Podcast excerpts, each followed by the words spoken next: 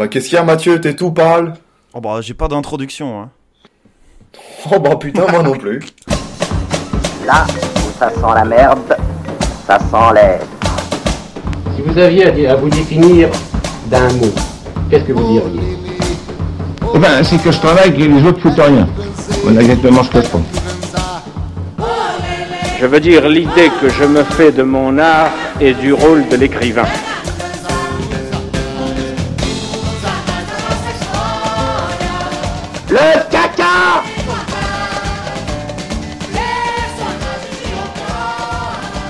Bienvenue sur Deux hommes et un bouquin, euh, le podcast qui prend les livres par le quatrième de couverture, Evelan. Alors bon, c'est toujours autant le bordel puisque euh, bah, on... en fait on enregistre déjà le troisième épisode, et oui déjà. Euh, et puis le deuxième n'est toujours pas en ligne.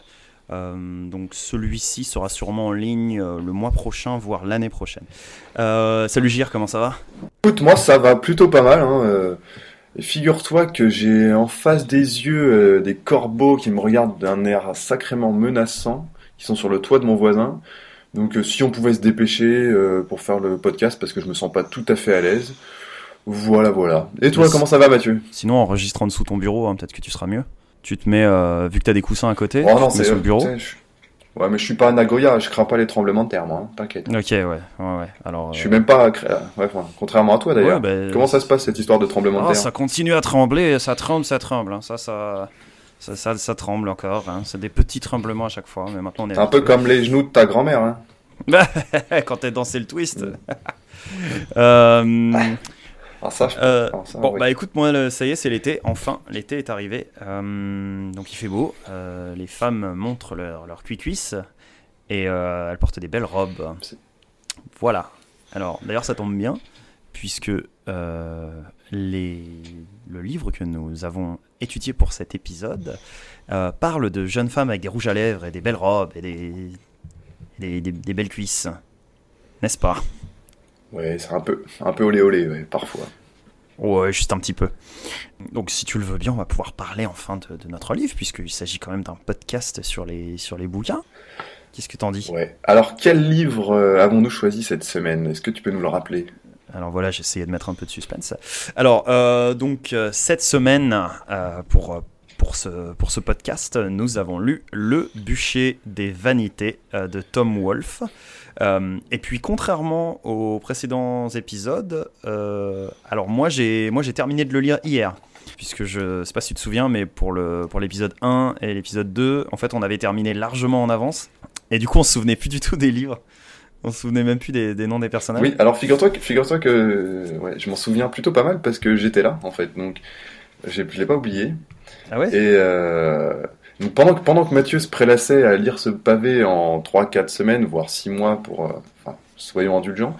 le- bah écoutez, moi je l'ai fini de le lire depuis deux semaines. Donc euh, si j'ai des trous, des trucs comme ça, vous pouvez vous en prendre à Mathieu, bien sûr. Et certainement pas à moi. Et, enfin, ou éviter de le faire de manière trop, trop voyante, ça me met mal à l'aise. Alors, si vous voulez, vous pouvez me balancer des pierres ou des billets de 500 euros. Ça va aussi. Alors, Et évidemment, euh, des, des, des 5 étoiles sur, sur, sur iTunes. Ouais, alors oui, des 5 étoiles. Voilà, ça, on va en parler plus tard. Euh, mais oui, oui, tu as tout à fait raison. Des 5 étoiles sur iTunes. Euh, puisque maintenant, ça y est, on a compris comment faire. On va vous expliquer à la fin. On a compris, enfin, notre podcast est en ligne. Et, euh, et les gens commencent déjà à l'écouter. Je voulais dire aussi, alors si j'ai si pris autant de temps pour lire le, le livre, c'est que à cause du tremblement de terre, j'ai été relocalisé. Donc pendant deux semaines, je faisais des allers-retours entre Wellington et Auckland. Et euh, j'étais à l'hôtel. Et voilà, donc euh, c'était un petit peu euh, difficile. J'avais pas vraiment le temps euh, de me pencher sur ce cher Tom Wolfe. Donc voilà. Alors, le bûcher des vanités. Bon, on a, on a, en quelle année? Tu sais, on a tous des, on a tous des bonnes raisons de reporter à demain ce qu'on peut faire aujourd'hui. Tu n'es pas, obligé de te trouver des excuses, soi-disant tremblement de terre, soi-disant relocalisation, etc. Franchement, sérieusement, c'est pas sérieux. Mais on peut commencer à parler du bouquin, bien sûr, bien sûr. Soyons indulgents, c'est un peu le thème, la tolérance, tout ça. Alors, est-ce que Mhm. tu veux pas de- nous expliquer ce qu'est le bûcher des vanités, puisque ce titre n'est pas euh, innocent? Ah. Alors, le bûcher des vanités. Alors, c'est, j'ai appris ça, enfin, disons, c'était à, à l'école, hein, bien évidemment, comme tout le monde. En 1497, euh, un illuminé euh, pardon, un religieux un petit peu fervent avait lancé le jour de Mardi Gras une, une, espèce de soirée à thème de bûcher. Donc en fait, on mettait au feu tout ce qui représentait euh, un peu la vanité humaine. Donc ça pouvait être aussi bien les, euh, les, euh, des vêtements, un peu des parures, des, des, bou- des bouquins, des tableaux. Alors notamment, on peut noter des Botticelli qui ont été mis au feu en 1497 par ce Jérôme Savaran... Savonarole. Putain, j'ai du mal avec les noms. Alors moi aussi, j'ai le, le fait est que le bûcher des vanités représente un peu ce... Voilà, on, on, on met, euh, on met au feu euh, tout ce qui euh, correspond un peu à la à l'absence d'humilité de, de, de l'être humain, voilà. Ouais. Alors, il s'appelle Girolamo Savonarola. Voilà, alors Voilà. C'est le meilleur accent allemand du monde, je pense. Voilà, alors j'ai ouais, fait un accent yiddish. Donc le Tom Wolfe a pris ce, a pris ce titre euh, puisque il, euh, il transcrit l'idée de vanité et de possession matérielle euh, au monde moderne. Euh, on va expliquer un petit peu plus puisque son, son roman prend, euh, prend place dans le New York des années 80, le New York des, de Wall Street, des traders, euh, de l'argent, puisque c'est la décennie de l'argent, les années 80, euh, des beaux costumes Prada et des, bons restos français dans le, dans le Manhattan Youpi, et de la génération X, puisqu'à l'époque c'était la génération X, décrite par, par Brett Easton Ellis. Je sais que t'aimes bien Brett Easton Ellis, donc. Oui, c'est un peu le même milieu. Alors j'ai- j'aime bien, j'aime bien, oui, oui, non, mais disons que j'ai eu ma petite période comme ça, un petit peu euh, rebelle. euh, Non, pas du tout en fait. Non, non, c'est faux.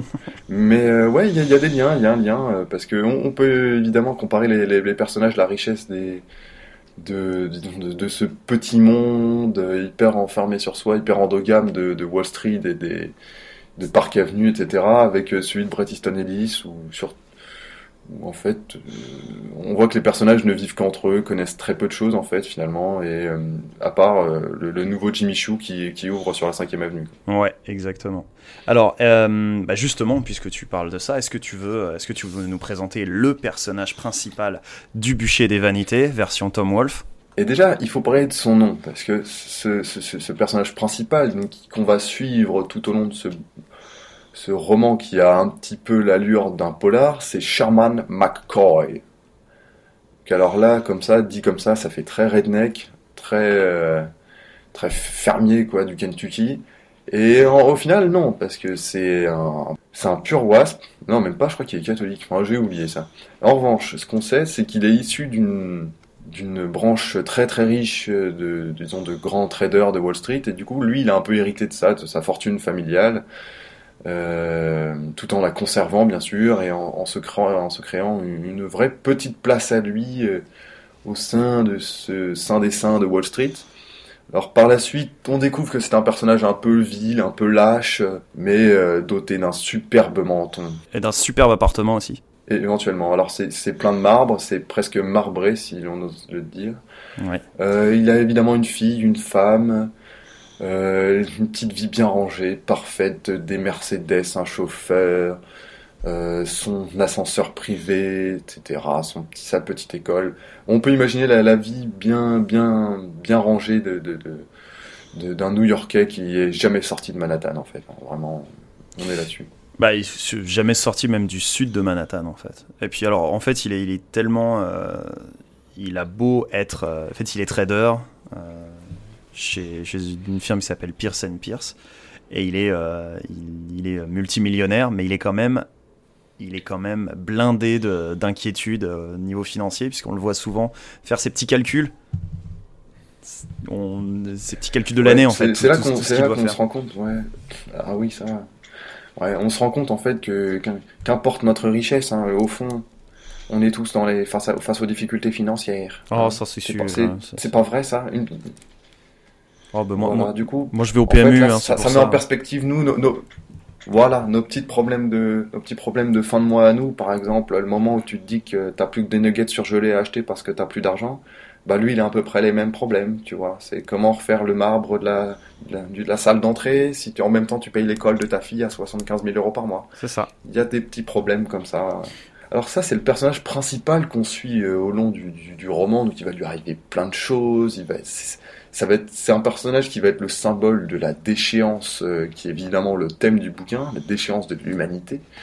Euh, quel autre, de quel autre personnage euh, on, peut parler maintenant Est-ce que tu voudrais pas nous parler de ce personnage très étonnant et très énigmatique qui est Reginald Bacon? Alors, Reginald Bacon, donc c'est un, c'est un révérend noir euh, qui lui est, euh, est plutôt le symbole de, euh, de l'autre côté de, Manhattan, en fait, qui est, qui est le Bronx, qui se trouve au nord de l'île de Manhattan, et donc qui représente, qui représente la communauté noire, beaucoup plus, moins favorisée que ce cher Sherman McCoy. Euh, alors c'est un, c'est un personnage très, euh, c'est un personnage assez paradoxal puisque on peut le voir comme un messie. Il aide, il aide sa communauté. Il, est, très charismatique. Il organise des manifestations. euh, il est, il fait venir les, il fait venir les, fonds et les médias dans, dans le Bronx. Et en même temps, on a plusieurs passages avec un certain Fisk qui représente euh, le, qui présente, un- qui représente un presbytère, qui lui a prêté, euh, je sais plus si c'est 250 000 ou 350 000 dollars. 300, 350 000, il me semble. Voilà. D'ailleurs, le, le- il, est, il, est, il, est, il est d'Harlem, hein, le, le mec. Il est à la fois Harlem, le Bronx, en fait, il représente un peu tous- les Ouais, endroits vrai, ouais. Soi-disant défavorisés de New York. Ouais, alors qu'en fait, il a, il a, euh, alors ce, cher révérend, en fait, il a, il a aussi des, il a des bijoux euh, aux doigts, euh, il est parfaitement habillé, il a les cheveux parfaits. euh, c'est juste quelqu'un d'extrêmement charismatique qui, qui a, qui est possesseur, qui est, pardon, qui est à la tête de multiples, multiples associations caritatives, associations religieuses, associations de jeunesse, et qui lui permet de rassembler des fonds. Et alors, on ne sait pas exactement s'il cherche réellement à rassembler des fonds pour aider sa communauté, se faire connaître ou devenir riche, euh, voilà. Toujours est-il qu'il va occuper une, une importance majeure, un rôle majeur dans l'histoire.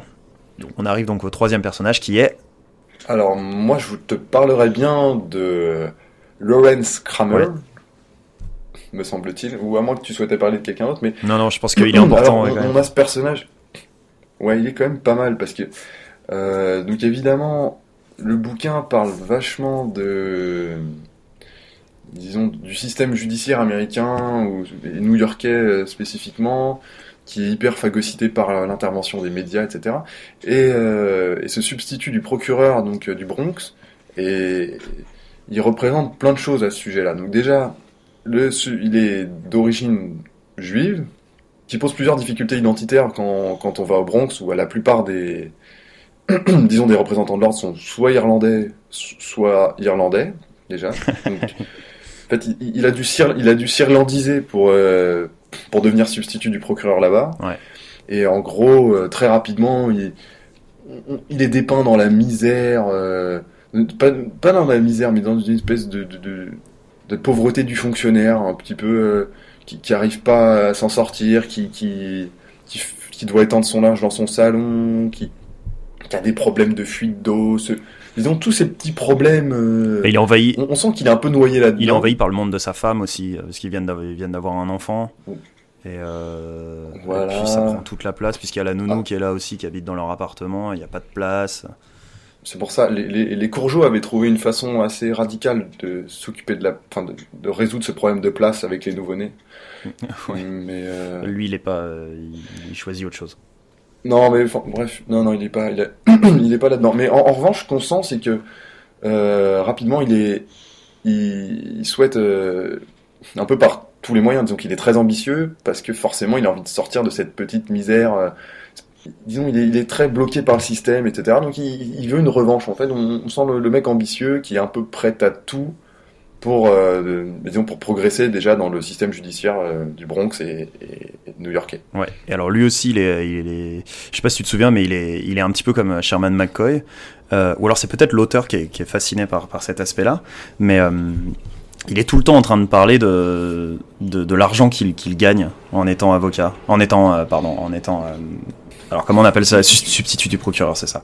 Ce, qui est, assez marrant, c'est que, juste pour revenir sur le, titre qu'il a, faut, faut imaginer que substitut du procureur, alors nous qui avons tous euh, regardé, euh, par exemple, euh, des, séries policières américaines, on a l'idée du substitut de procureur ultra puissant, etc. Là, faut se dire, dans le Bronx, il y a quoi, une centaine de substituts du procureur. hein. Donc le procureur, lui, est très puissant. Les substituts du procureur, clairement, sont des, bah, sont pas des sous-fifres, hein, mais franchement, ce sont presque ce sont les moujiks euh, du procureur. hein. Il fallait que tu, Tu le places. Hein. parler de Fallait que tu l'argent. le places. Hein. Euh, ouais, bah, parlons euh, d'argent. non, tu peux juste nous dire ce que c'est un moujik parce que là tu l'as placé, maintenant c'est trop tard. hein. Oh, ce sont les, les serfs, euh, les, les, les serfs euh, russes à l'époque, euh, les serfs, hein, bien sûr, serfs Les serfs. oui, oui. russes à l'époque tsariste. Hein. Ouais. Ça, ce sont. Oh, voilà, c'est- c'était les, les, les petits grégarios, quoi. C'est les ramasseurs de balles un peu. hein. Roland Garros, on regarde en mai. Voilà, pour, pour, pour filer la métaphore Alors, du euh, tennis, qu'on n'a pas commencé. voilà, non. Ouais, alors parlons, ouais, tu parlais de l'argent, parce que c'est vrai que la- l'argent occupe une place centrale dans, dans, dans tout ce, Alors, en fait, on a tout ce monde-là. Donc voilà, c'est ça. Donc on a déjà ces trois premiers, euh, ces trois premiers personnages. Donc on a Lawrence Kramer, qui est le, le substitut du procureur. On a Sherman McCoy, qui est le trader. Et on a le révérend Bacon, qui est, euh, le, qui est le, donc le révérend noir d'Harlem slash du Bronx. Au- autour, au-dessus d'eux, en fait, plane ce dieu argent, en fait, puisque l'argent, l'aspect financier et les relations hiérarchiques entre les, entre les personnages est euh, omniprésente dès le début, euh, dès le début du, du roman, puisque on a, en fait, on a coup, euh, et puis du début à la fin, euh, l'aspect euh, l'aspect racial qui est extrêmement important en fait, donc les, différences les différences raciales, les différences d'environnement et les différents la, façon dont chaque personne est traitée, dont les dont les délinquants noirs et les délinquants blancs sont traités. Donc voilà. Donc alors ces trois personnages vont finalement converger, vont clasher littéralement lorsque ce cher Sherman McCoy, le trader. Alors là, ça c'est une scène d'anthologie, j'ai trouvé ça génial. Est-ce que je peux en parler maintenant? Est-ce que tu crois que c'est le, le moment? Bah, ah bah, écoute, c'est plus que le moment, et euh, en plus ça nous permettra après de, de, de faire intervenir le, Le quatrième pour moi le personnage. quatrième personnage. Et, Ouais, je voulais pas en parler et- tout de suite. et ce qui est, qui est étonnant, c'est- euh, ouais, Ouais, vas-y. c'est c'est le quatrième personnage est un pilier, est un pilier qui n'est pourtant pas américain. Et donc là, on a créé le suspense maintenant, et on va pas le, on va pas le résoudre tout de suite ce problème Exactement. parce que là, on va vous parler donc de la fameuse scène de l'histoire. de Ouais. du Bronx. Ça, cette scène, alors je sais pas ce que t'en as pensé, mais moi cette scène, je l'ai trouvée, j'ai trouvé absolument géniale. En fait, moi ça m'a, je, je, je sais pas si c'est le talent de l'auteur ou si, la, si c'est la façon dont ça se déroule, mais j'ai trouvé vraiment ça extrêmement prenant. Pour le coup, je me, je me sentais vraiment, euh, je me mettais vraiment à la place des personnages. Faut, imaginer, c'est ce blanc de, de Manhattan, donc très riche, très youpi, qui va chercher sa maîtresse à l'aéroport, évidemment, donc euh, superbe voiture, etc. Et superbe Qui maîtresse. se gourde de fil au moment de superbe maîtresse, évidemment. Ça, il faut le dire, elle est. euh, Mais donc, Elle se- s'appelle, attends, excuse-moi, juste elle s'appelle Maria, Maria Roskin. Euh, donc pour en revenir là, faut imaginer deux blancs euh, très riches, etc., qui se retrouvent piégés dans le Bronx à la suite d'une erreur de conduite, de, de géolocalisation, etc. Ils se retrouvent piégés. Donc là, ils errent, ils errent euh, pendant des Parce heures en fait, dans le prend- Bronx sans trouver les grandes, En f- les grands En fait, littéralement, c'est qu'il prend, il prend la mauvaise sortie d'autoroute, en fait. Il, il se trompe quand, en revenant de Voilà, l'aéroport. En fait, il, ça. il- il rate sa, sa sortie d'autoroute, et après, sa seule solution, c'est de, pour revenir chez lui, c'est de finir dans le Bronx, en fait. Donc, euh, la seule sortie d'autoroute qu'il y a, c'est celle qui les amène dans le Bronx, avec leur magnifique Mercedes. Et donc là, il est tout heureux de découvrir une bretelle d'accès vers euh, la grande avenue qui permet de retourner vers Manhattan. Et dans cette bretelle d'accès, il y a un problème. Il y a une espèce d'obstacle sur la route. Alors il me semble que c'est un pneu qui gêne l'accès à l'autoroute, etc. Et euh, donc euh, là, Sherman, il panique, etc. Il fait bon, qu'est-ce qu'il fait? Il sort de sa voiture, il déplace le pneu. Deux noirs arrivent, donc là évidemment tous les concepts raciaux de Sherman se mettent en, en branle, etc. Et là on sent très rapidement qu'il se met à flipper parce qu'il se dit que c'est sûrement deux mecs qui viennent le dévaliser. Et, et là évidemment ça dégénère. Ça dégénère Je te laisse complètement. euh, décrire. Ça, euh, je dirais même que là, ça part chocolat, mais grave là. Là, ça part même mousse au chocolat pour le coup. Parce que là, en fait, euh, ce qui se passe, c'est que hum, donc les, les deux arrivent, les deux, euh, les deux jeunes du Bronx arrivent, et euh, ce qu'ils leur disent, c'est est-ce que vous voulez qu'on vous file un coup de main? Euh, donc à ce moment-là, le lecteur ne sait pas si, si c'est juste une expression ou s'ils veulent vraiment les aider. Et euh, sauf que lui, Sherman McCoy, en fait, il est, il, est dans, il est dans son état de panique. Il a sa maîtresse dans sa voiture qui coûte une blinde. Euh, la maîtresse elle-même transporte, je sais pas combien de, Coûte une blinde. milliers de dollars. Elle coûte une blinde et elle, et elle, elle, elle transporte des milliers de dollars de, de- de bagages qui sont aussi dans la Mercedes. Et ce qu'il leur faut, c'est essayer de se débloquer. Donc il y a ces deux, deux gars-là qui arrivent qui ont l'air menaçants aux yeux de, aux yeux de Sherman, qui ne connaît pas vraiment le monde, euh, le monde en dehors de, de Wall Street. Et euh, donc ce qui se passe, c'est que son premier réflexe, c'est de balancer. Il, donc il prend le pneu qui, est- qui bloquait la route et de le balancer sur euh, un des deux mecs, qui est le plus costaud. Donc il, sort de sa voiture, Ouais. il, il prend le pneu et il le balance sur un des deux mecs. Euh, à ce moment-là, euh, Et le ouais. résultat, le gars était couvert de traces de pneus et c'est hyper Ah, bah, c'est ça, super difficile, ça, ça, ça accroche. Après, euh, hein, bonjour, la, bonjour la machine. hein. Et donc, euh, ce qui se passe, c'est que, c'est que donc, je sais plus où j'en étais. Oui, donc si, donc la maîtresse, la fameuse maîtresse Maria prend le volant, elle se met au volant de la voiture et elle démarre la voiture. Lui s'engouffre, s'engouffre dans la voiture. Il, il percute le deuxième gars. Et, euh, et donc à ce moment-là, ils savent pas ce qu'ils ils savent pas exactement. Donc ils ils s'en vont, ils sont soulagés de partir, mais ils savent que ils savent qu'à ce moment-là, ils ont percuté le gars et ils savent pas du tout. Et ils savent pas s'il est mort, s'il a, s'il lui est arrivé quoi que ce soit. Et donc c'est à ce moment-là que commence tout euh, le euh, ratatouin. Est-ce que tu veux qu'on commence à parler de, de ce fameux quatrième personnage anglais? Alors, ce quatrième personnage, ouais, ouais, on va en parler. Le, faut s'imaginer que c'est le, c'est un peu le lien, c'est c'est- le personnage qui crée du corps à, cette histoire, parce que là, pour l'instant, en gros, on est, on est un peu arrêté à donc à cette galerie de personnages qu'on a rencontrés assez rapidement dans le bouquin. euh. au bout d'une centaine de pages, les trois personnages qu'on vous a décrits là ont été euh, enfin, on, on a eu droit à une partie de leur vie, etc. Voilà, on comprend bien les intrigues C'est ça. mais on, on a du mal encore à, à- à avoir l'essence, enfin, qu'est-ce qui va les lier entre eux. Donc ça c'est un truc, enfin je, trouve que c'est une formule qui est assez typiquement américaine, ça de créer des personnages, etc. Et ensuite de, de les lier entre eux, façon ça fait un peu feuilleton. Ouais.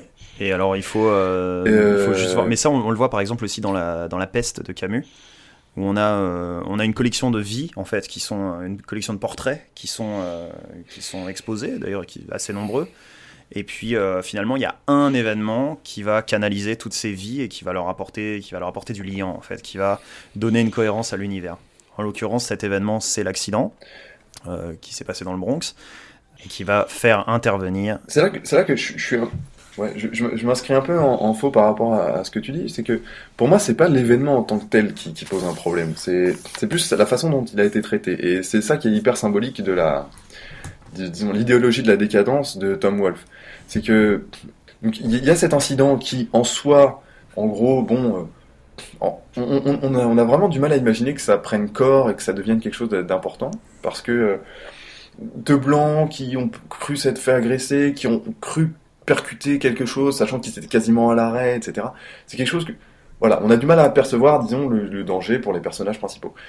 Sauf que le, problème, c'est qu'en fait, ils vont devenir euh, tout un symbole, donc, d'un côté de Wall Street, et de l'autre côté, évidemment, le contraste euh, de, donc, de ces pauvres gens du Bronx, euh, défavorisés, etc. Disons que, que ce, ce- ce lien sera fait par le, le traitement médiatique de l'affaire. voilà. Et donc, c'est là qu'intervient le quatrième personnage, Peter Fallow, qui a la particularité d'être anglais. Donc, euh, évidemment, c'est un anglais qui vient foutre la merde au, au- au pays des Américains, et je pense que c'est pas seulement symbolique. Parce que lui, il va déceler, en fait, à travers cette histoire, enfin, disons, il va être bien aidé, mais il va déceler à travers cette histoire euh, une histoire plus importante, évidemment. Donc, il va teinter tout ça de racisme social. En fait, c'est même pas lui. euh, de racisme. C'est même pas lui qui va déceler ça. En Oui, c'est même pas lui, en fait. C'est même C'est- pas lui, mais disons que ça va être l'outil, euh, ça va nous aider à, à- à comprendre la, la vraie, disons, l'idéologie de l'auteur, qui est celle de, de, de, de, de la, du média outil, où le, où le média est à la, la solde d'intérêt qu'il Bah, développe. on le comprend déjà dans l'introduction. Enfin, il faudra qu'on parle de l'introduction qui est que j'ai adoré. Enfin, moi, c'est. Je sais pas si t'as aimé ça, mais moi, j'ai trouvé ça vraiment efficace. J'ai trouvé que c'était vraiment un très bon début qui te met tout de suite dans l'ambiance. Ouais. Pour revenir sur Peter Fallow, il est pas seulement anglais, il est aussi euh, donc il est journaliste. Et euh, c'est un journaliste mondain. Parce que plutôt que il passe plutôt son temps à euh, sortir dans les dans les restos chers en boîte et à se faire payer des coups par euh, toute la société mondaine euh, du sud de Manhattan euh, que d'écrire des des articles. D'ailleurs, il est sur le point de se faire virer au moment où l'affaire arrive puisqu'il fout rien en fait, il est bourré en permanence, il transporte une petite flasque de, vodka dans son manteau. Son patron qui est anglais en fait à peu près toute, toute sa rédaction de, son toute la rédaction de son de son journal qui s'appelle The City Light, euh, les lumières de la ville, euh, est anglaise en fait. Ils sont presque tous anglais, très méprisants face aux Américains. Et, euh, et donc c'est- une sorte de, petite communauté euh, au sein de New York qui est euh, au sein du- d'une rédaction. Sauf que lui, en fait, il fait tellement n'importe quoi que même ses compatriotes n'ont plus vraiment de respect pour lui et, et il est sur le point donc de se faire virer au moment où arrive l'affaire. Jusqu'à ce que son ami Vogel, je crois, l'appelle et, Ouais, et lui paye un coup, encore une fois. Donc il se fait encore payer un coup. Il est très content d'aller au restaurant. Et encore une fois, euh, il y a toute une symbolique avec les, les noms de famille, parce que Vogel en allemand, ça veut dire Oiseau. C'est oiseau, non? Voilà, l'oiseau. Et là, un peu comme le corbeau, c'est lui qui balance l'affaire, quoi. C'est. Ouais. Oh là là, je sais pas, c'est un petit peu tiré par les cheveux, mais, Non, mais c'est peut-être vrai, que. Est-ce que tu veux, est-ce que tu veux nous expliquer Mathieu, Mathieu n'a sûrement pas compris, mais j'espère que vous, auditeurs, qui êtes bien plus intelligents que nous, avez compris ce que je voulais, où je voulais en venir. Euh, je- J'espère que tu as compris ta propre. Mathieu, Mathieu peut nous parler en détail. Mathieu peut nous parler en détail de, de cette problématique de la fiole dans le dans le dans le manteau, Euh, qui, euh, ah, je peux, je, enfin, je pense, lui a causé plusieurs désagréments tout au long de sa je- carrière. je peux, je peux en parler. Oui, c'est une, euh, c'est toute une philosophie. hein. Il y a, en plus, il y, a, il y différentes tailles. Ça dépend où tu les mets. euh, Voilà, tu peux les, tu peux les mettre dans ta poche intérieure. euh, Tu peux la mettre dans ta, dans tes chaussettes. euh, Voilà, c'est tout un, c'est toute une technique. hein, Et puis il y a différentes écoles. Euh, les écoles de la Ma- flasque. Mathieu a son badge 6 mois d'abstinence, hein, vous inquiétez pas. Oui, oui, en ce moment ça va, ça va, ça va. Euh, ici, de toute façon, il n'y a que de la bière. hein. Le reste, c'est de l'importation, c'est c'est trop cher. Donc, euh, je tourne à la bière. Voilà, comme dirait Mathieu, il n'y a, il y a pas d'alcool, il y a que de la bière. hein, pour, pour vous dire à peu près son, son niveau Voilà. d'éthylisme. Voilà, voilà.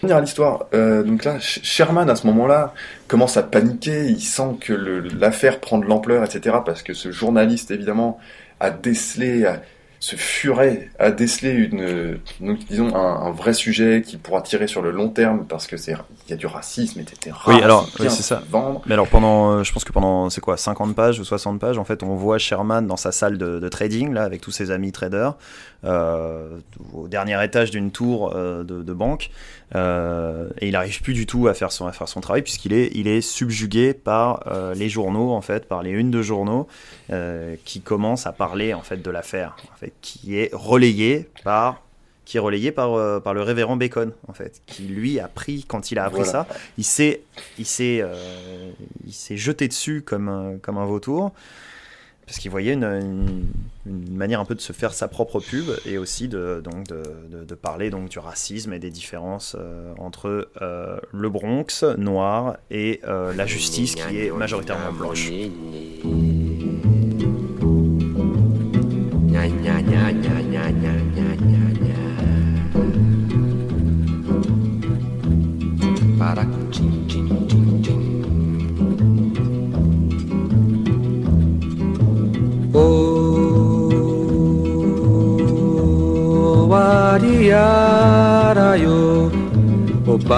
by.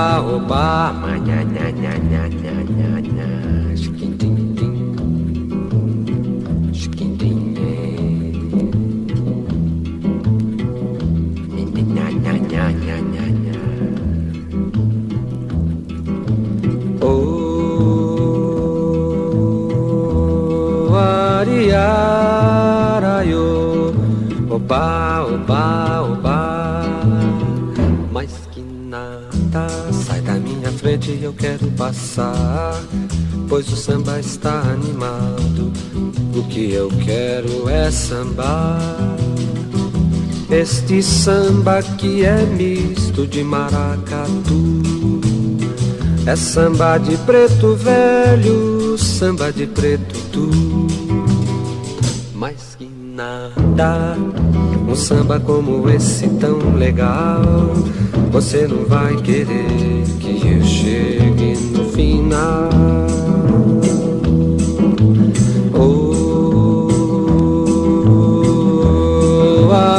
Yarayo Oba, oba, oba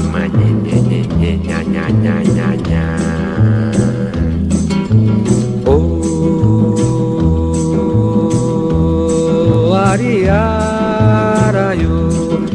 Oba, oba, oba. Padra puntem puntem ticande bunda. Simbada, simbada, baldu baio zunde Yalara, ya, ya, ya Sherman dit qu'il a percuté quelque chose avec sa voiture, mais on n'est pas vraiment sûr en fait. On, on sait pas vraiment. Et puis en fait, on découvre après, au fil du, du, bouquin, qu'en fait, c'est qu'il a percuté un des deux mecs qui était venu, euh, euh, disons, lui donner un coup de main, fin de la citation, euh, sur cette bretelle d'accès. Et il, en a percuté un des deux qui est tombé dans le coma. Voilà. Et c'est voilà. Et donc en fait, c'est c'est assez bizarre parce que c'est même tout au long de l'histoire, c'est- c'est disons que le- la vraie raison du coma est, est un peu floue quand même. On sait pas vraiment ce qui lui est arrivé en fait à ce gars-là. Ouais. Et au final, et c'est ça qui, qui- qui est assez bien, c'est qu'au final, on s'en fiche en fait. C'est, enfin disons, la justice s'en fiche de ce qui lui est vraiment arrivé. Et même euh, à la fin du bouquin. enfin, franchement, c'est c'est tellement peu traité, disons, le- la santé de, de ce gars. Hop, oh là là là là, Ouais. on me fait signe dans l'oreillette. Ouais, parce que là. Euh, aler- alerte spoil. Oh là là, je te voyais parti là. Je te voyais parti là. T'es comme une fusée là. Oh, faut pas, faut pas perdre. hein. non. Mais bon, bref, on, va, on revient quand même à l'é- à l'époque du, du- du procès, puisque là, en fait, c'est, c'est- ça a été relayé, comme tu le disais. Donc, on apprend qui étaient les victimes, enfin, qui était la victime. Henry Lamb était euh, donc un, un- apparemment un étudiant, un, lycéen qui était parti. euh, Oui, d'ailleurs, Lamb, euh, voilà, c'est un petit agneau, un petit agneau qui est euh, échoué sur le, sur le bord de la route. Alors, est-ce que tu, tu me permets de faire le point nom de famille? Alors vas-y, oui. Alors c'est à ce moment-là, puisque euh, JR, avant l'enregistrement du podcast, m'a m'a fait remarquer très justement que chaque nom semble avoir euh, une sorte de, de signification par rapport au rôle de, de- par, par- par rapport au rôle des protagonistes dans le, dans le roman. Alors vas-y, je t'en prie. Voilà, alors, c'est pas du tout mon côté euh, Dan Brown ou de Da Vinci Code, etc. hein. C'est, j'ai pas lu ça dans les arcanes ou dans les, dans les entrailles d'un chien mort que j'aurais dépecé. C'est, euh, en fait, la, plupart des noms, hyper symboliques. Par exemple, euh, donc déjà, euh, faut imaginer que le procureur du Bronx, donc qui est tout au long de l'histoire euh, traité comme, disons, le, le représentant de la justice blanche, s'appelle euh, Weiss. Weiss en allemand, ça veut dire blanc, bien sûr. Donc, qui est euh, tout ça pour un personnage donc qui, qui est accusé de disons de, de représenter trop de la justice blanche. Donc euh, Peter Fallow qui alors qu'est-ce que ça veut dire Peter Fallow Ça veut dire en friche. Fallow? Ça veut dire en friche. Et donc ce, En friche, ce- voilà. ce journaliste est littéralement en friche au début du roman. En jachère, est- ouais. Ah oui, en, en jachère, pardon. Ouais. Il est littéralement en jachère puisque donc, il en fait, est- il voilà. n'a pas du tout sa vie dans ses mains. Il a, euh, il est alcoolique. Euh, il sait pas du tout ce qu'il fait avec sa carrière. Et il sait absolument pas où il va. Donc euh, ça semble assez le représenter. L'image de la friche. Donc voilà, il y a encore une fois euh, en- Henry Lamb. Lamb, alors c'est la, la chèvre, il me semble. C'est un Non, petit agneau. c'est le mouton. Lamb. L'agneau, Oui. l'agneau, c'est l'agneau. comme, le, oui, c'est comme le silence des Euh, agneaux. Lamb, c'est l'agneau. Silence of the Lambs. Quel homme. Lamb, donc c'est l'agneau, et évidemment, tout au long du, du- du bouquin, euh, on- il, a- il- il ne parlera jamais, il restera dans le coma, mais il sera dépeint comme le superbe étudiant, euh, en pro- hyper prometteur, etc. Euh, Par rapport au standard du noir, mais évidemment tous, mais évidemment tous sauf une racaille, et en fait, en, en- en clair, c'est complètement, euh, c'est un panégyrique qui a pas lieu d'être parce que c'est juste un étudiant normal en fait, et et le seule chose qui fait de bien, c'est qu'il a jamais détroussé une vieille dame. Mais il est, c'est, certainement pas non plus. Mais en- encore une fois- spécialement euh, voué à devenir un. Mais saint. alors, c'est- cette image de saint et de- d'étudiant parfait, c'est encore une fois euh, l'image qui est véhiculée par les médias. Puisque tout, tout passe par le prisme des médias. Puisqu'on a le- on a, on a l'image de la personne réelle. Donc, euh, McCoy est décrit comme, comme le diable par les médias. Et, euh, et le lecteur voit la personne réelle. C'est pas, c'est pas, c'est pas un saint, c'est pas un diable.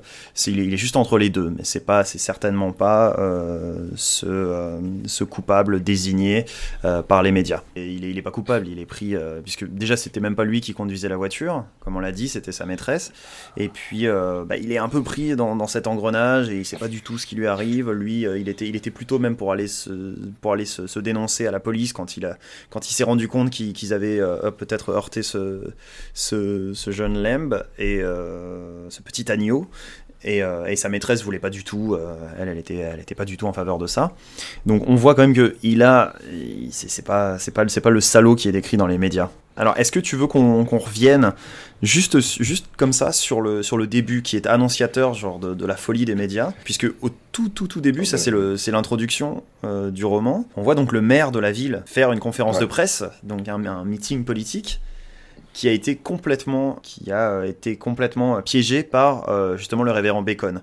Parce que le, révé- le révérend Bacon en fait ce qu'il fait c'est quand il prend une affaire dans ses dans ses griffes comme il le fait avec l'affaire euh, Lemb et McCoy, en fait, il, amène des gens, en fait, il, il, il rameute toute une, euh, toute une troupe de gens euh, qui viennent soit du Bronx, soit de soit d'Harlem, et il, leur- il leur fait organiser des manifestations, en fait. C'est euh, la voix du peuple, en fait. Il crée une sorte de, de voix du peuple euh, euh, qui sera vue dans les médias, qui passera à la télé pour, euh, pour, euh, pour faire un peu monter la sauce. Euh, donc au début, on voit, euh, on voit ce, ce, maire, euh, ce maire de New York qui souhaite, qui souhaite se faire réélire et qui se présente dans le Bronx et qui se fait littéralement, il se fait démonter sa gueule. Est-ce que tu es d'accord avec moi si, si on pouvait parler un peu plus du, du caractère, disons, symbolique de, de tout ce bouquin? Donc, pour moi, qui est vachement euh, basé sur la manipulation, Ouais. à la fois des médias et des politiques. Ah ouais, ouais, non, li- littéralement. bah, je pense Parce que, que- c'est ça le, c'est Ouais. ça le principal, euh, en fait, le principal point. C'est le- c'est la place des médias par rapport à, par rapport à tout ça. C'est l'image qu'on se donne. Euh, c'est pas, en fait, c'est, ça résonne un petit peu dans l'actualité par rapport à Trump, puisque les faits n'ont pas vraiment d'importance. C'est euh, le, c'est co- comme on dit le post-truth, c'est l'après-vérité. Là, on est dans une phase où euh, bah, c'est l'image, c'est ce que pensent les gens qui a le plus d'importance, pas la réalité. Et puis, il y a toujours ce côté hy- hyper américain qui est hyper. euh, c'est hyper inquiétant, en fait, quand on voit ça. C'est que, par exemple, on, on voit toujours une opposition blanc-noir, il y a toujours des oppositions qui se créent, en fait. C'est. Alors, Bah, c'est clairement ça, puisque Par exemple, ça- là, ça- c'est cristallisé par le, le problème du poste de procureur, qui est un procureur blanc dans un quartier noir, donc le Bronx.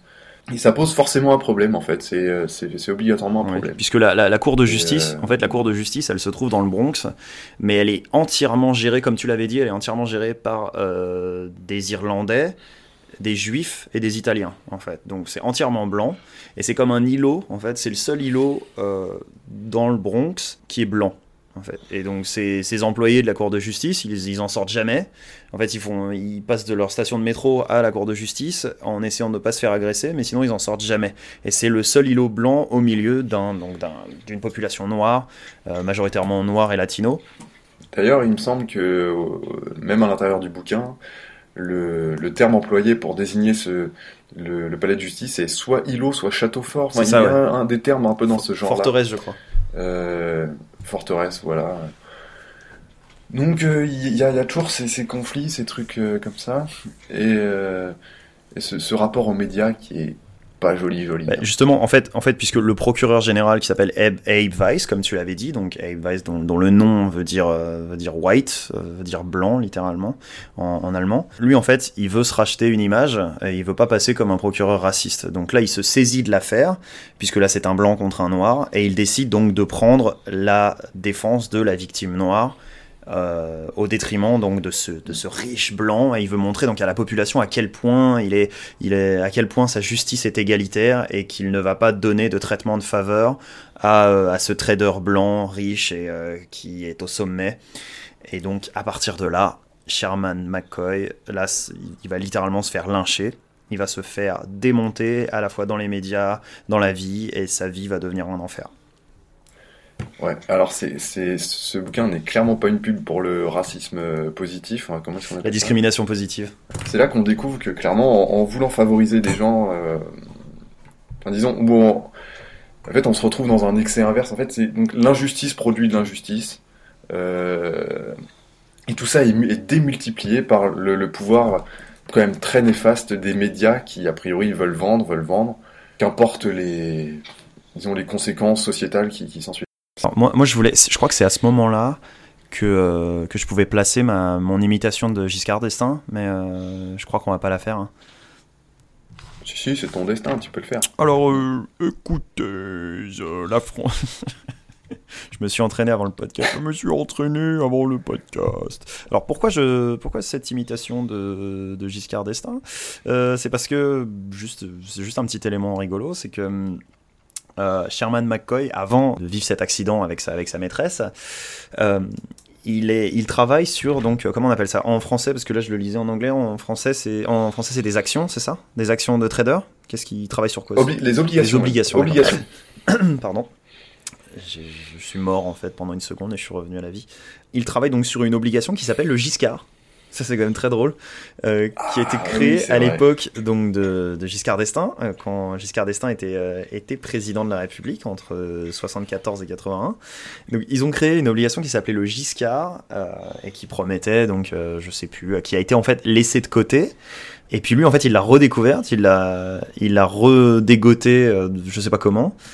Et puis, bah, il travaille sur essayer de faire euh, fructifier euh, ce- ces, ces obligations. Donc le Giscard, il va faire des millions sur le fameux Giscard. Donc on entend pendant toute une partie du roman parler du Giscard, qui est censé le rendre euh, encore plus riche qu'il ne l'est déjà. Donc voilà. Et, euh, donc big up à la France. La mère patrie, si tu nous entends? Yo. pas. Gis- Giscard. Le Giscard. Qu'est-ce que tu as pensé du livre? Alors, honnêtement, voilà. Non, en vrai, euh, j'ai bien aimé, j'ai bien aimé. Mais c'est, en fait, curieusement, il y a pas mal d'aspects euh, qui m'ont fait penser à, ne dirais pas sur l'oiseau moqueur, parce qu'en fait, c'est clairement un bouquin qui se prétend au Pulitzer, enfin, qui, qui prétend au Pulitzer. Ça se veut hyper euh, documenté, hyper, euh, disons, c'est c'est un traitement quasi journalistique en fait de- de- d'une situation et pour en tirer un peu des, des- des grandes conséquences, etc. En revanche, ce que je regrette, donc ça, c'est ça, je trouve ça cool parce que c'est très sympa. On découvre un peu les, les, mauvais aspects de la vie new-yorkaise, euh, de ses élites, euh, évidemment l'influence des médias. Mais aujourd'hui, c'est quelque chose d'un peu suranné. euh, Enfin, la mauvaise influence des médias, c'est tellement banal que taper dessus aujourd'hui, un bouquin comme ça aujourd'hui, clairement, on dirait, enfin, clairement, arrête de tirer sur l'ambulance, ça n'a aucun intérêt. Mais en 87, euh, j'imagine, Ma- Mathieu qui était bien évidemment âgé déjà de 70 ans à l'époque, doit le savoir, mais euh, mon... Alors, je, suis né, je suis né à la fin de la guerre. hein. Je, suis né en, je suis né en 17 du coup.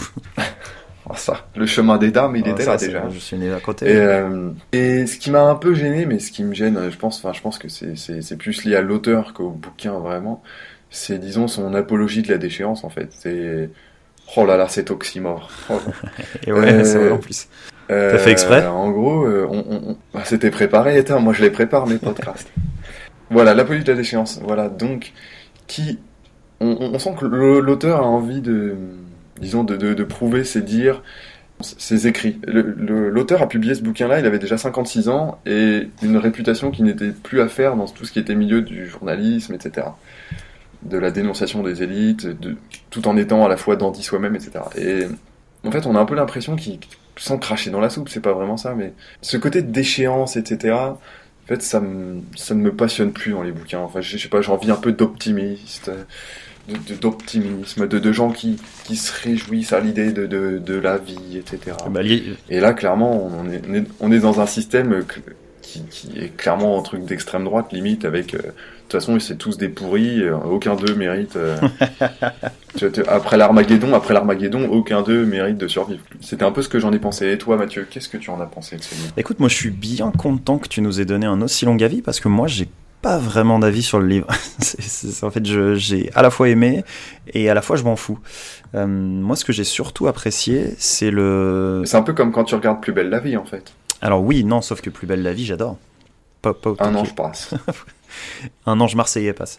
Non, ce que je voulais dire, c'est qu'en fait, ce que j'ai apprécié, quand même, quand même, mais ça c'est plutôt pour sa valeur euh, historique. euh, ce que la raison pour laquelle j'ai apprécié lire ce livre, c'est euh, c'est la même raison pour laquelle j'ai j'ai aimé comment s'appelait ce livre? American Psycho. C'est qu'en fait c'est un c'est un roman qui se situe donc dans un, dans un New York qui est censé être moderne, mais pour nous, c'est déjà largement dépassé. Et ça m'intéresse en fait de voir déjà euh, en quoi à l'époque euh, Wall Street euh, menait les, menait les rênes, l'arrivée des ordinateurs, puisqu'ils envoyaient déjà tout leur, ils envoyaient les empreintes digitales par fax. Leurs ordinateurs, c'était des, des lignes de code, puisqu'ils parlent souvent de, donc des, des petites lignes vertes qui lui clignotent dans les yeux. Euh, tous ces, ces petits côtés mignons, la, la- la carte de crédit venait juste d'apparaître. Euh, toutes ces choses-là, euh, la mode à l'époque. parce Alors, que en fait, il faut, il faut, Ouais. pour, pour vous resituer, c'est que, c'est que Mathieu, quand il a, il a lu Les Trois Mousquetaires euh, d'Alexandre Dumas, c'est un peu comme s'il avait retenu, oh, ça, c'est quand même des jolies carrioles, hein, ils se déplacent bien, ces gens-là. il, il adore tout ça, là, tout, tout, tout- toutes les avancées technologiques. Bah, exactement, exactement. C'est ça, moi je trouve une petite, un, un petit charme suranné, j'apprécie ça, c'est pour ça que j'aime bien lire Balzac, Euh, j'aime bien moi, les histoires de pension et euh, voir euh, les clés qui... d'ailleurs, il est vachement beau, ton col, ton, ton col palette est magnifique. Ah ben merci, merci, oui je l'ai fait, j'ai fait exprès, hein. c'est pour marquer, hein. on n'est pas filmé mais c'est pas grave, hein.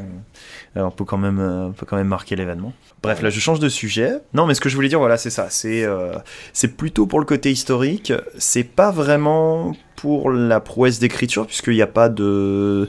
C'est bien écrit mais sans plus, il y a quelque chose qui m'a Mhm. quand même assez dérangé. En fait, j'aime pas vraiment quand les, quand les écrivains font un malin plaisir à commenter chaque ligne de dialogue. En fait, il y a une ligne de dialogue, après boum, un commentaire, après religne de dialogue, après recommentaire, blablabla. C'est extrêmement bavard. Et quand il, en fait, il, il- il se sent obligé en fait de, de préciser un peu sa pensée à chaque fois. Donc quand, un, quand, un, quand il se passe quelque chose, hop, après on en reparle. Donc par exemple, il y a, en fait, il se moque énormément des accents, donc euh, que ce soit Peter Fallow ou Sherman McCoy, puisque euh, les gens qui ont des accents américains ont des accents de Brooklyn.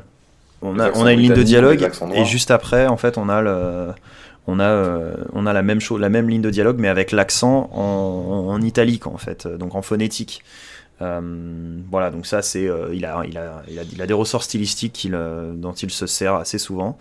Bon, ça, ça devient assez lourd, surtout dans un livre qui, qui Est long. qui est long, qui est long, qui est quand même très très long. Voilà, j'aurais aimé qu'il varie un petit Moi, peu je- plus son style, mais en soi-même, l'histoire, je la trouve quand même très bonne. Je trouve que souvent, enfin moi, il m'est arrivé souvent de me mettre à la place de Sherman McCoy, alors que c'est quelqu'un qui n'a rien à voir avec moi ou avec toi.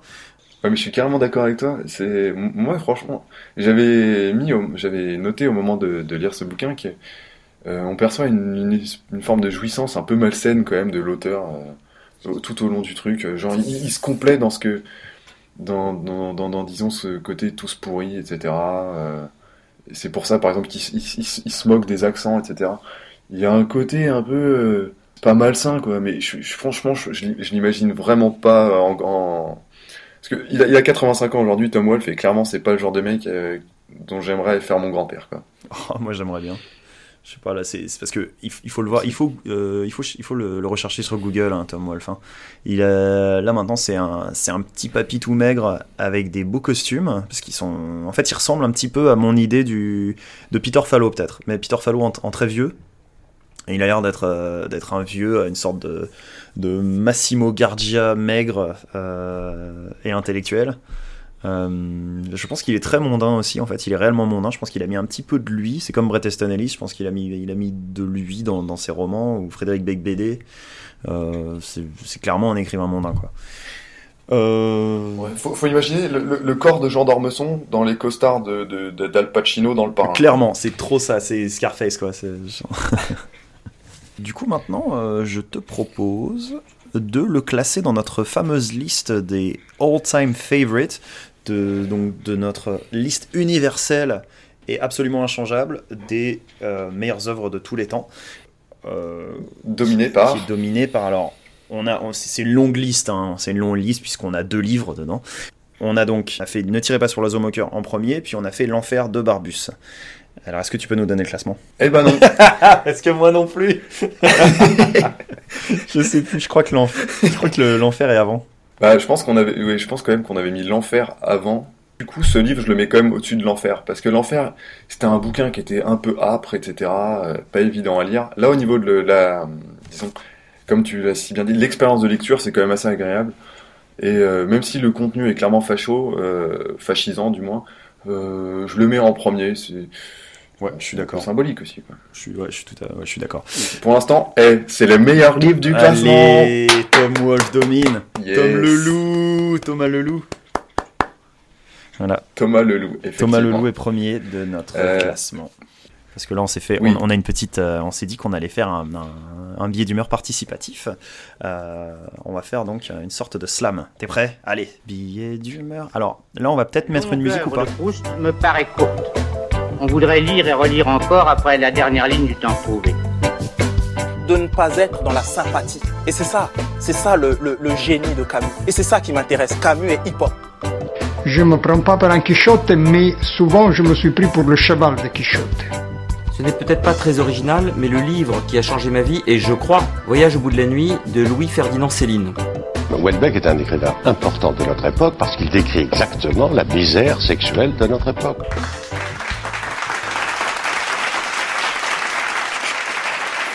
Des puzzles Et des Des bougies petits trivial poursuites portatifs. Et des Des bougies porte-clés. Des bougies. Des peluches. Euh, Des bougies. Des assiettes.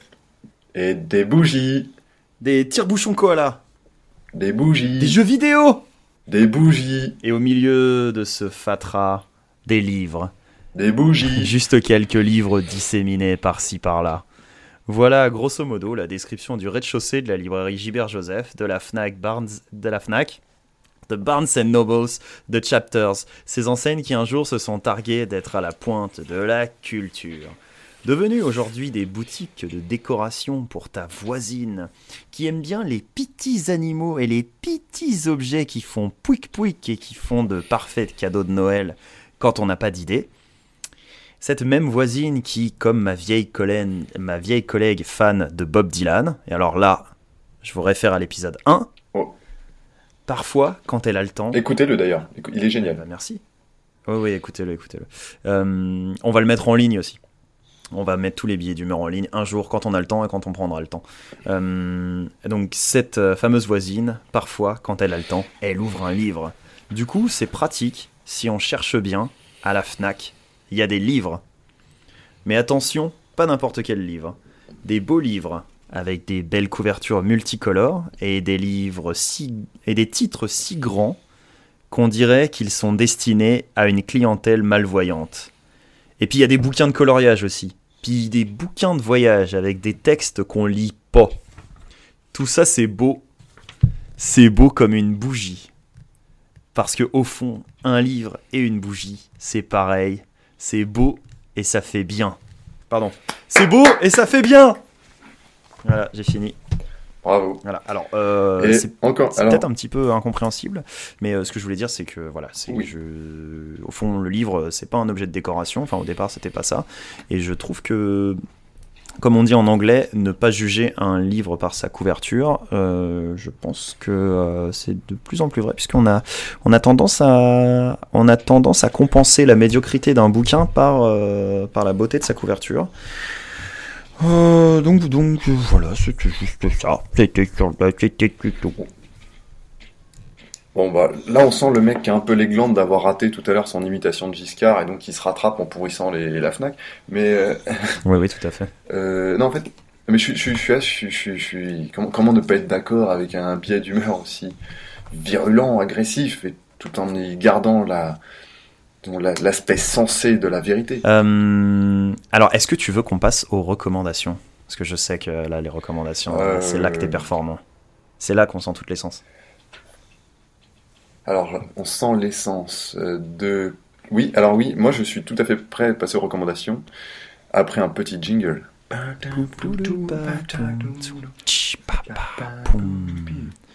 Louise, Recommandation.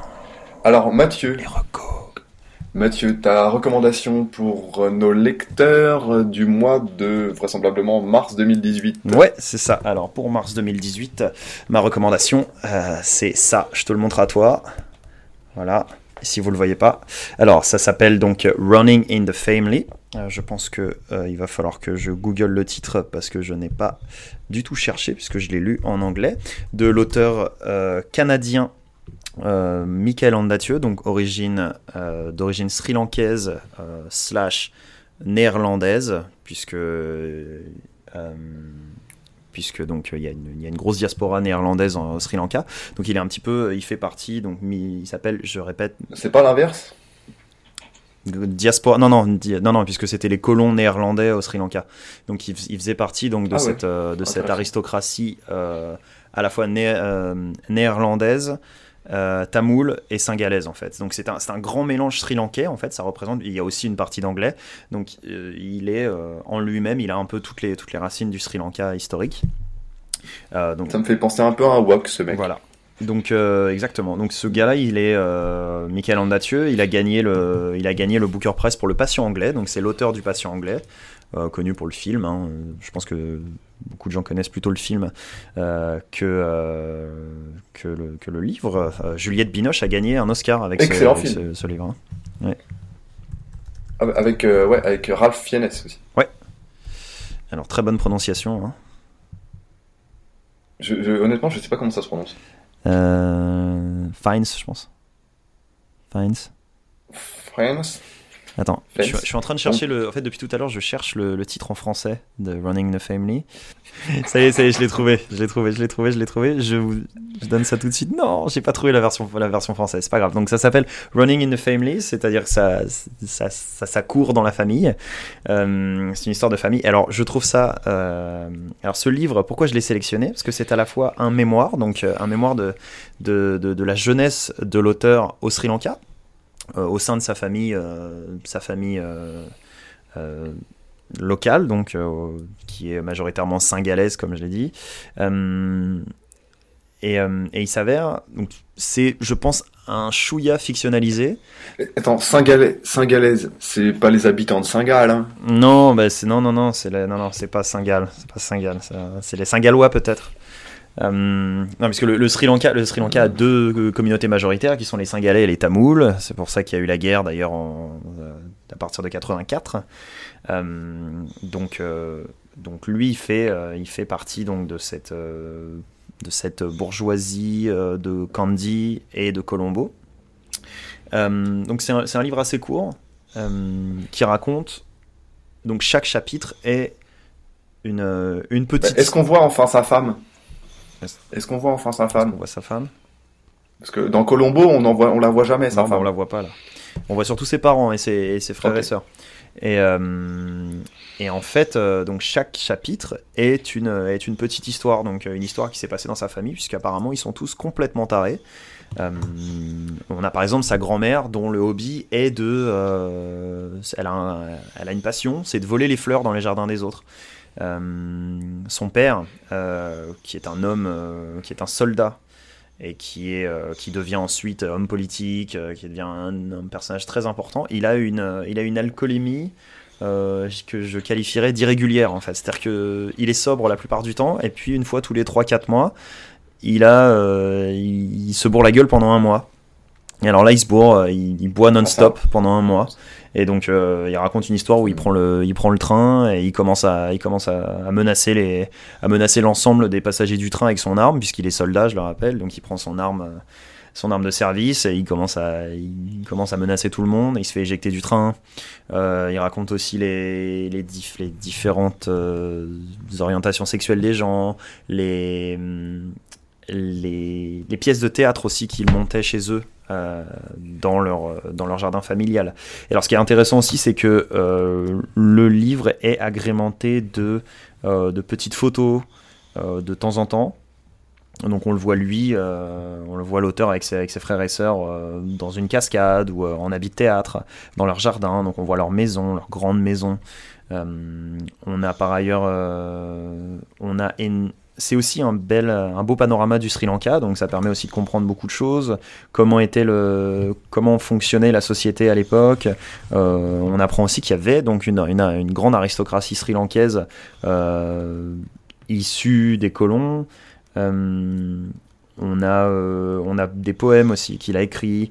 Euh, donc voilà, j'ai trouvé ça, j'ai trouvé, j'ai trouvé que c'était une bonne lecture. Ça se lit très facilement et c'est vraiment agréable. C'est rare de lire un livre qui, se passe au Sri Lanka. Donc, euh, donc rien que pour ça, je le, recommande. Et puis c'est pas un mauvais écrivain puisqu'il a quand même gagné le, le Pulitzer avec le patient anglais.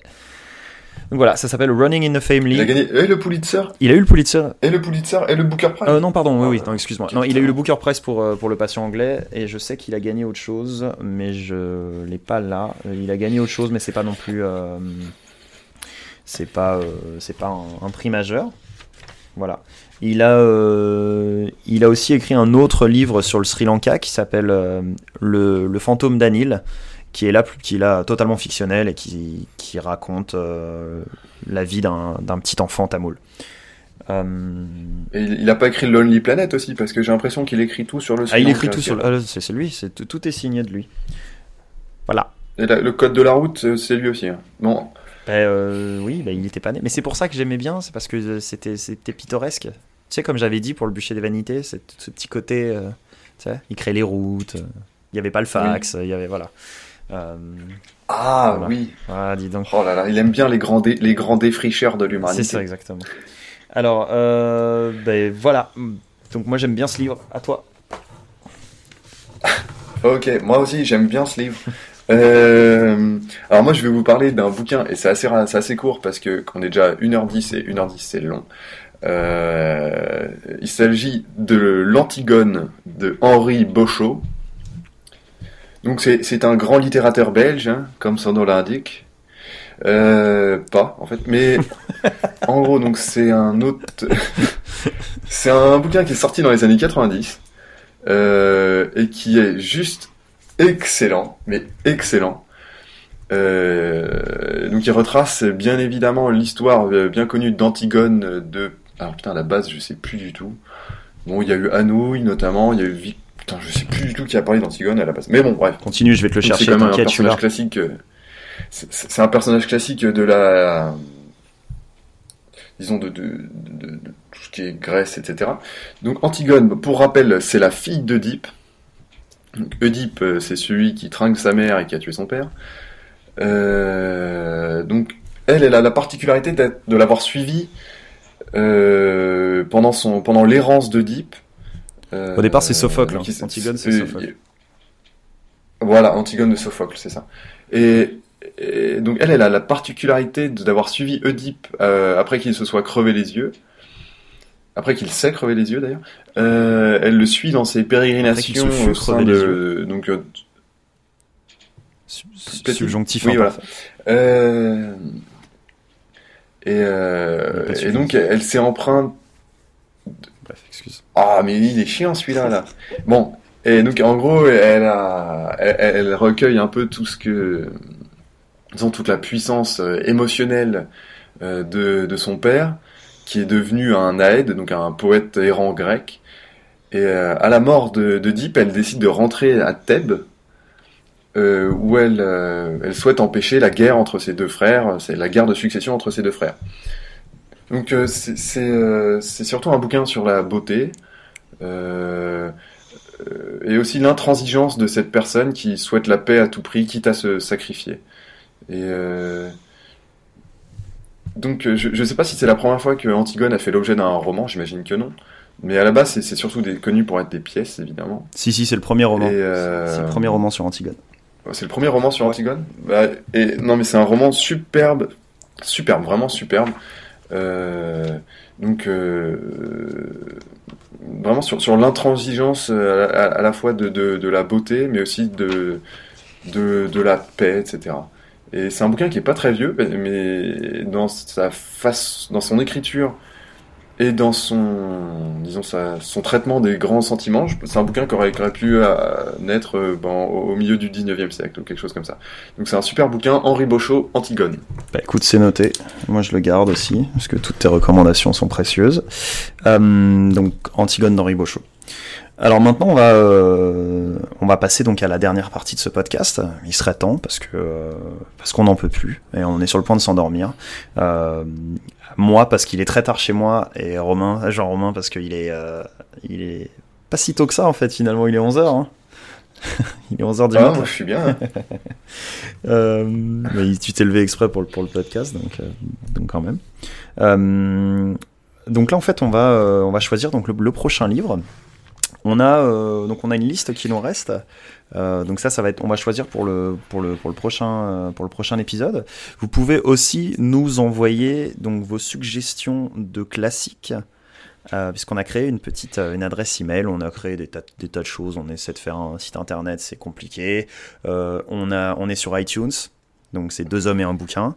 On est sur PodCloud, donc vous pouvez nous retrouver sur deux hommes et un bouquin.podcloud.fr. Euh, je sais pas quoi d'autre. Est-ce qu'on a, est-ce qu'on a d'autres choses? On a, on a un, Sky- on a un Skyblog. On a le Skyblog. on a le Skyblog, on a, on a un MySpace, on a euh, un AOL Space, euh, Caramel, tout ça. On, on a tout ça, on a tout ça, tout ça. Et sur, sur Wanadu. Wanadu, ouais, ouais, ouais. Ouais, Tu sais que moi j'avais une adresse Wanadu jusqu'à il y a pas longtemps. hein. Et, euh, Ça me surprend pas. donc, euh, donc, alors notre adresse email pour nous envoyer des suggestions de, de bouquins, euh, Mais- ou alors mettez directement les commentaires 5 étoiles sur Eh iTunes. oui, alors ça, ça, ce serait le, ça, ce serait le, ça, ce serait l'idéal. Donc, vous, vous pouvez aller sur iTunes, puisque c'est comme ça qu'on se fait connaître. Euh, Mettez-nous des petites, euh, des 5 étoiles, parce que c'est ça le plus important. 4 étoiles, ça compte pas. Mettez 5 étoiles sur 5 sur euh, notre, notre compte iTunes. Et envoyez-nous donc euh, vos suggestions ou vos bisous euh, ou vos photos salaces à, l'adresse euh, deux hommes un bouquin à gmail.com. Alors deux hommes un bouquin, il n'y a pas il y a pas le et entre les deux et deux et un sont en chiffres, pas en lettres. Donc deux en chiffres, homme, un en chiffres, bouquin at gmail.com. Voilà. Et donc, mais pour le moment, vu qu'on n'a pas encore de suggestions, on va choisir nous-mêmes nos bouquins. Donc, je vais te donner la liste, cette fameuse liste que j'ai faite dans ma section française de ma librairie. Encore, écoutez le, le premier. Alors ça, ça, alors ça, c'est pour les, c'est pour les suiveurs du podcast, ils comprendront très Ouais. bien. Donc, euh, il me reste encore quelques, quelques petits livres que j'ai sélectionnés dans, dans la section française euh, de la librairie juste à côté de chez moi, qui s'appelle Pegasus Books. euh, Si jamais pas de l'international. Ouais. Section française euh, Ouais. De la bibliothèque, une fois, hein, pas oui, de l'international ouvrière. voilà, de la bibliothèque. Donc, on a encore L'Assommoir de Zola. On a Le Ouais. Vieil Homme et la Mer, donc d'Hemingway. On a Tales of the City, Conte de la, Conte de la ville d'Armistead Maupin. On a Gilles de Drieux. Alors attention. Et euh, The Return of the Native, donc euh, Le Retour du Natif de Thomas Hardy. Euh, Et là, sais à toi de choisir. Est-ce que tu as une préférence? Alors, euh, moi, je serais pas contre faire Le Retour du Natif. Moi aussi. Ouais, ça te dit? Moi, ça me plaît pas mal. Ouais, ouais. Ok, bah super. Surtout que en fait, je l'ai déjà sous la main, donc c'est pas plus Eh bah mal. génial. Alors bah écoute, pas d'argent dépensé, Oh tout là là. bénéf, c'est parfait. Voilà, il est, il parfait ce podcast. Euh, et puis il est gratos aussi. C'est pas mal. On est d'accord. C'est pareil, les 5 étoiles, c'est Ouais, gratos. c'est- ah, tout est voilà. Ah, alors bougez-vous le cul. Euh, donc voilà, donc prochain épisode, le retour du nar- du le retour de Nartif de, de Thomas Hardy. Qu'est-ce qu'il nous reste à dire? Euh, alors, on comptait vous souhaiter de bonnes fêtes, mais on s'est rendu compte que de toute façon, ce podcast ne sera pas publié avant mars 2018. Du coup, euh, qu'est-ce qu'on peut vous souhaiter? Ou peut-être avant les- avant les fêtes de l'année prochaine, sinon. scolaires de fin d'année. Oui, ouais, ouais. Bon Noël 2017. Et, euh, euh, au revoir. C'était le commencement d'une histoire vraiment dramatique. Si vous voulez faire semblant d'être en dehors de la misère sexuelle, il faut venir nous le prouver avec vos résultats, l'écrire et le publier. Ah, J'ai connu Marcel Proust parce qu'il était un inconnu. Et nous le traitions toujours comme s'il était célèbre. Quand quand vous voyez les accidents automobiles arriver, ne croyez pas que ce soit tous involontaires. Il y a là-dedans, il y a là-dedans, il y a- il y a des vicieux, il y a des gens qui vont vraiment dans l'arbre.